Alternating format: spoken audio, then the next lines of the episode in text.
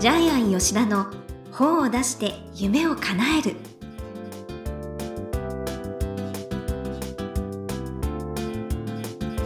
こんにちは倉島真帆です。ジャイアン吉田の本を出して夢を叶える。ジャイアン今回もよろしくお願いします。はい、よろしくお願いします。はい、はいジャイアン朝ドラにハマっているそうですね。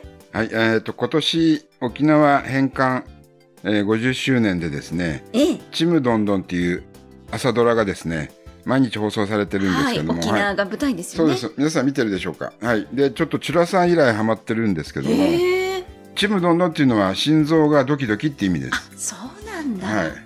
あの、足ガールの主役の女の子が主人公なので、ちょっとね、あ、主役もいいじゃんってことでハマってます。うはい。どんなところがいえっとね、沖縄が舞台で、あの、やんばるっていう、沖縄の中でも田舎なんですけども、はい。そこの女の子が料理人になろうとして、東京に出てくる物語な三姉妹ですよね。そうそう、三姉妹、女の子三姉妹で、で、長男が、あの、賢章だったかあな。け研修研修あの研私の私の弟と同じ名前で賢秀か。賢 賢秀秀が、バカニーニーで、そうそうあの、借金作って、ね。え騙されて借金作って家出しするんですけど、どうしちゃったんですかね。なだからあの、お母さんが甘いですよねそうそうそう。あの仲間由紀恵さん扮する。もう前回の沖縄舞台のチュラさんもガラッジセールのゴリがはい。大バカで、あそうだったんです借金何百万も抱えて作ったりとか、だから沖縄のお兄ちゃんはバカなのかなと思って。あの、ま、ちなみに前回の「カムカムエブリバディ」もお兄さんがちょっといろいろ問題を起こしてそうなんだ。でお兄ちゃんはそういう象徴なのかもしれないね。はい、そうじゃあ今後が楽しみですね。はい。はい。ということで、ジャイアン吉田の本を出して夢を叶える。今回もよろしくお願いいたします。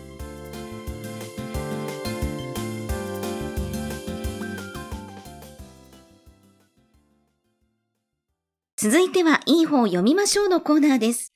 このコーナーは、ジャイアンが出版プロデュースをした本も含めて、世の中の読者の皆さんに、ぜひ読んでもらいたいという、いい本をご紹介しています。今回の一冊は何ですか？はいえー死という人生の贈り物死の受け止め方がテーマですへえ。死ぬための本ですはあ。はい。で、出版社は幻冬社、えー著者は、えー田上真一さん。ははいい。じゃあ、プロフィールを読んでもらっていいですか？はい。1958年沖縄生まれ、関西学院大学進学部、聖書進学者卒業の後、アメリカフラー進学校、バイオラ大学、進学大学院基金、イギリスオックスフォード大学、日本の国立保健医療科学院に学ばれます。国内及びアメリカにて牧師をし、インドネシア、アメリカの進学大学院にて教鞭を取られます。現在は社会医療法人足の会オリーブ山病院理事長でいらっしゃいます。はい。で、えー一冊目の本はジャイアンがプロデュースしてですね、え？天国で神様に会う前に済ませておくと良い8つのことっていう本をですね、東方出版さんから出させていただいてます。はい。はい。ちなみに、高見さんは、沖縄のジャイアンのあの家の隣の家をですね、購入してですね、たまたま奥さんが、はい。ジャイアンの開いたオープニングパーティーに来てくれていてですね、ええ。そこで、実は、あの、うちの夫がね、って、えー本書いてるんだけど、全然進まないのよ。えー吉田さん見てって言われて、あー、困ったなと思いながら、はい。何回かちょっと、あの、原稿を見てアドバイスしてたんですけども、まあ、うん結局は自分で書くのは大変だっていうことで、ジャイアンに頼んで、今回は2冊目っていうことになりました。じゃあ、ジャイアンプロデュース。プロデュースですね。はい。えーということで、あの、非常に、あの、不思議な縁で2冊目が出すことができました。まあはいいや、素晴らしい本です。ええ。で、あの、幻冬社の社長の健城社長もこの本を気に入ってですね、ええ何度も新聞広告を出してくれました。そうなんですか。それぐらい、あの、いい本いや、だと思います。本当そうです。はい。で、今、まおちゃんが読み上げましたけども、えあの、高見先生はですね、オリーブ山病院という、もう、お医者さん、看護師さん、職員700人のですね、沖縄では最も大きな、その病院の理事長をやってます。ええ沖縄で最も大きな。はい。それはすごい。でですね、はい中身はですね、あの、小説仕立てなんですけども、はいえー山城勝さんっていうですね、まあ、山城さんっていうのは沖縄で一番多い名字の一つなんですけども、うんある日いきなり、えー、膵臓癌で、えー健康診断行ったらいきなり、あの、余命宣告されちゃうんですね。びっくりです、もう半年も生きられないんですよ。え？そこで転移もね、していて。ホストインもしてて。はい。そこで、えー人生が変わるんですけども。はいで、これは、あの、皆さん、聞いてるリスナーの皆さん、これ普通は実は一般的なんですよね。ええ人間誰でも、えー死ぬわけなので、はい。早いか遅いかの違いなので。で、あの、中身に関しては、終末医療ですね。うん。えー緩和治療。へで、実際に、高見さんは、沖縄で一番古く、なおかつ、大規模なホスピスをずっとやってます。えジャイアンも一応見学に行きましたけども。あ、そうですか。患者さん皆さん、あの、入ってですね、だいたい40日ぐらいですか、平均。入って亡くる。なるまで。その間、かなりニコニコしながらですね、お話ししてましたけども。そういうところもジャイアンは見てきましたけども。はい。いや、亡くなる時って本当大切ですよね。ええどういう気持ちで。そうですね。ちゃんと死を受け入れるかどうかなんですけども、これはあの、安らかに眠るための本ですね。はい。はい。で、自分の人生の主演は自分の意思で決められるっていうテーマで、で、まあ最初この本を作るときかなり、えー高見先生とですね、どういう本にしましょうかっていうのをやったんですけれども、まあ、先生の方から小説仕立てにしたいっていうことで、ええこれは非常に難しいんで、それでこういう構成に。はい。で、一緒にプロットを考えて、ええはい。で、山城勝さんは75歳でしたよね。はい。えー状況設定して、で、子供が2人います。はい。長男が三つお、えー次男が清志。はい。で、長男は会社経営をしてます。はい。はい。で、会社は赤字です。じねえ次男は、はい、僻地医療、お医者さんでですね、えー次男は沖縄で、えー医者をしてます。なんか赤ひげ先生みたいな、ね。で、はい。で、施設にお金をつぎ込んで、はい次男も赤字ですよね。ええはい。で、三つおに子供はないんですけど、長男にはないんですけども、次男は一人ですね。はい。ナオミっていう、小学校6年生の女の子がいるんですようね。んで、ナオミもですね、これ、高見さんの発案なんですけども、キリスト教に近い、その名前だそうです。ああね、はい私も知らなかったです。例えば、ジョシアとかですね、アレキサンダーとか、あれいろいろキリスト教に関係する名前があるんですけども、はい。ナオミも、欧米人が聞いて、あ、ナオミねっていうぐらい、ええっていう形でですね日本人の名前かと思ってました。そう日本人の名前でなおかつ、ええちなみに、あの、やはり、ナオミのお母さんはマリアっていあそうですね漢字でマリアって書くんそですけど。ちらはね、わかりますけどね。で、次男の清はマリアと結婚して、キリスト教に入ったんで、あああの、主人公の山城は面白くないんですよね。うーんはい。で、自分はやっぱり仏教徒なんで、はい。はい。それでいきなり沖縄に行っちゃったんで、結構あの、あの、子供との仲あまり良くなくて、で、で、実際にもうすぐに長男の三つは、会社で赤字出してるので、次男の清に注意した方がいいよ。あそうあいそうそう。つはあの、最初どうなることかと思っちゃったお父さんの、お父さんの遺産を狙ったから注意した方がいいよって。お前が狙ってるんだろうと思います。ね私も次男の方が悪いのかと思って。で、ええ。実際に、じゃあ、それからどういうストーリーになるかっていうと、清がお父さんの面倒を見るっていうことで、もう亡くなるってことで、沖縄で一旦、その僻地医療をやめて、東京に戻ってきて、奥さんのマリアさんは看護婦さんなので、はい。親父の面倒を見たいって東京に来るんですけど、例えば東京に来たら東京に来たで忙しくてね、また親父の面倒見れないので、結局は、おじいちゃんの、えー山城さんと、えー孫の直美が、ここで出会って、お互いにギクシャクしながら、うんあの、心の触れ合いをやっていくっていう話です。はい。はい。で、直美も東京来るんだけど、やっぱり沖縄弁だしね、ああ。ファッションとか髪型とかでいじめられるんですうよね。ん。はい。で、まあ、いろいろなストーリーが進みながら、そこで途中途中に解説が入っていくわけですよね。そうなんです。それがまた深いんですよね。人はなぜ死ぬのかとかですね。えそれから、まあ実際に、えー主人公の山城勝が最初に、えー宣言を受けた後、やっぱり終末期の医療で、どういう医療があるか、それを受けるか受けないかみたいな話が、はい。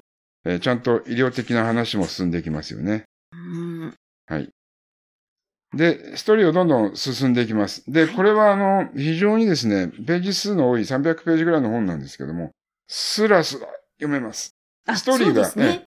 ストーリーがですね、非常にあの、どこの家庭にでもあるようなストーリーで、その中でですね、えー主人公の山城をを通してですね、あの、葛藤とかですね、迷いとか、不安とかですね、怒りとか、えっ、と、がん患者がおよそ直面する問題を全て盛り込んだつもりなんですけども、で、最初、あの、ナオミ来るんですけど、まあ、小小学校6年生の女の子なので、奥さん、亡くなった奥さんのね、ええ。山城の奥さんの家に写真に落書きしちゃうんですよね。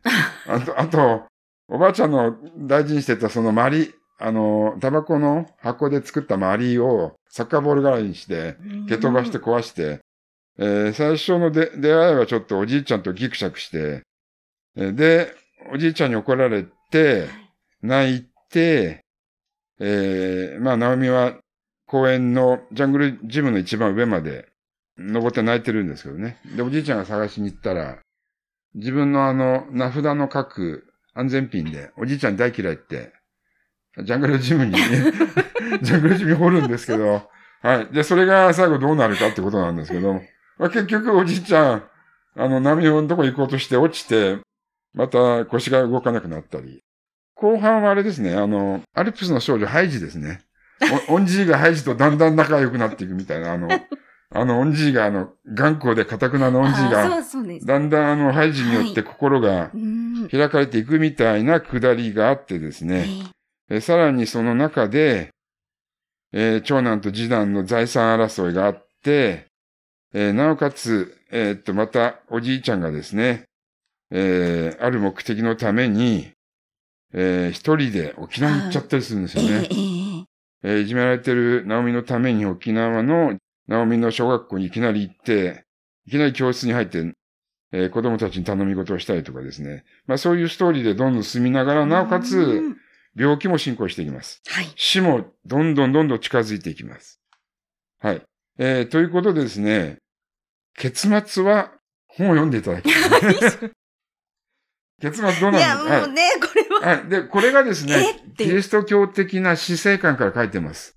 うん西洋医学の治療や死の感覚とはまるで違う新しい人生の結末がこの本には最後に書いてあります。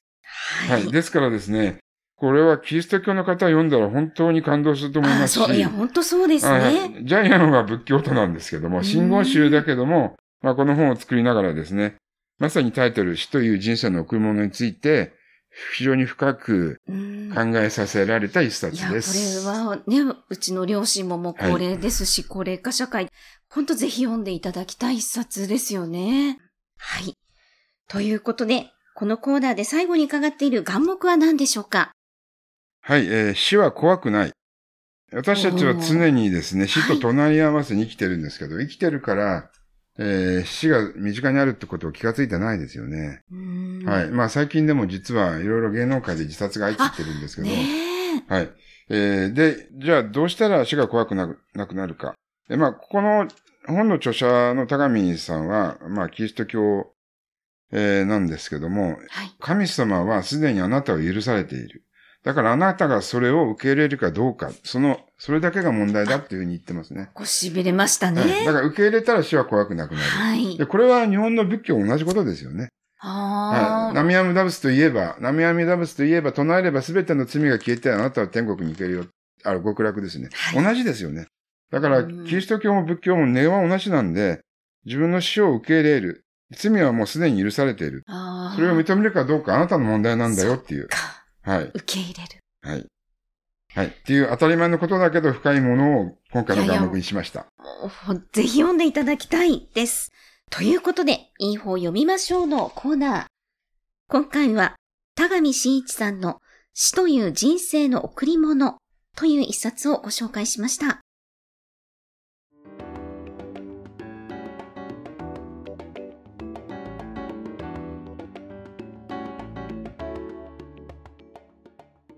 続いては、本を出したい人の教科書のコーナーです。このコーナーは、本を出すプロセスで出てくる問題を毎回1テーマに絞ってジャイアンに伝えていただきます。さあ、今回のテーマは何ですか？はい。えー死をテーマにした本は売れます。そうなんですはい。ね。あのー、ちょっとジャイアン余命10年っていう映画最近見てきたんですけども、はい。もう最後はボロ,、ま、ボロ泣きなんですけども、余命10年、どなたが出てるんですか？ジャイジャイアンの知らない若手女優さんがいっぱい出てます。はい。で、あの、私のジャイアンの童話作家の先生、えー、鳥村照夫先生は絶対に、えー悲しませて読者の同情が低くなって、で童話の世界でジャイアンは死は絶対に使っちゃいけないって現金だっていう。えそのルールはい、ジャイアンの方は死は出てこないんですけど、ただジャイアン、あの野村サッチさんに頼まれて彼女のあ童話を作るときには、思いっきり死をテーマにして、泣かせる童話をちょっとプロットを作って渡しましたけども、はい。っていう形で、あれですね、本当は死を出して泣かせる方が売れるんだけども、ジャイアンはそれを今、未だにそのルールを守ってますね。はい。うんえ、師匠はなんでそうおっしゃったんですか、えーやっぱりそれは死で死を扱って泣かせるのは簡単だからでしょう簡ね。単だから。はい、作家としては簡単だからそっちに走っちゃいけないっていう戒めだと思います。うーん、なんか深い。そうですか。じゃあ、童話は NG だとして。あ、動画でもいいんです。ジャイアンがやらないだけで、はい。またジャイアンが自分の師匠の教えを守ってるだけで、皆さんはやった方が本は売れるし、売れるんですねはい、感動する本ができると思います。確かにそうですよね。はい生死に関わる、ね、ハリウッド映画とかもだから売れてるわけですもんね。はいああ、わかりました。では、あなたもおねご参考ください。ということで、本を出したい人の教科書のコーナー、今回は、死をテーマにした本は売れるということでお話しいただきました。どうもありがとうございました。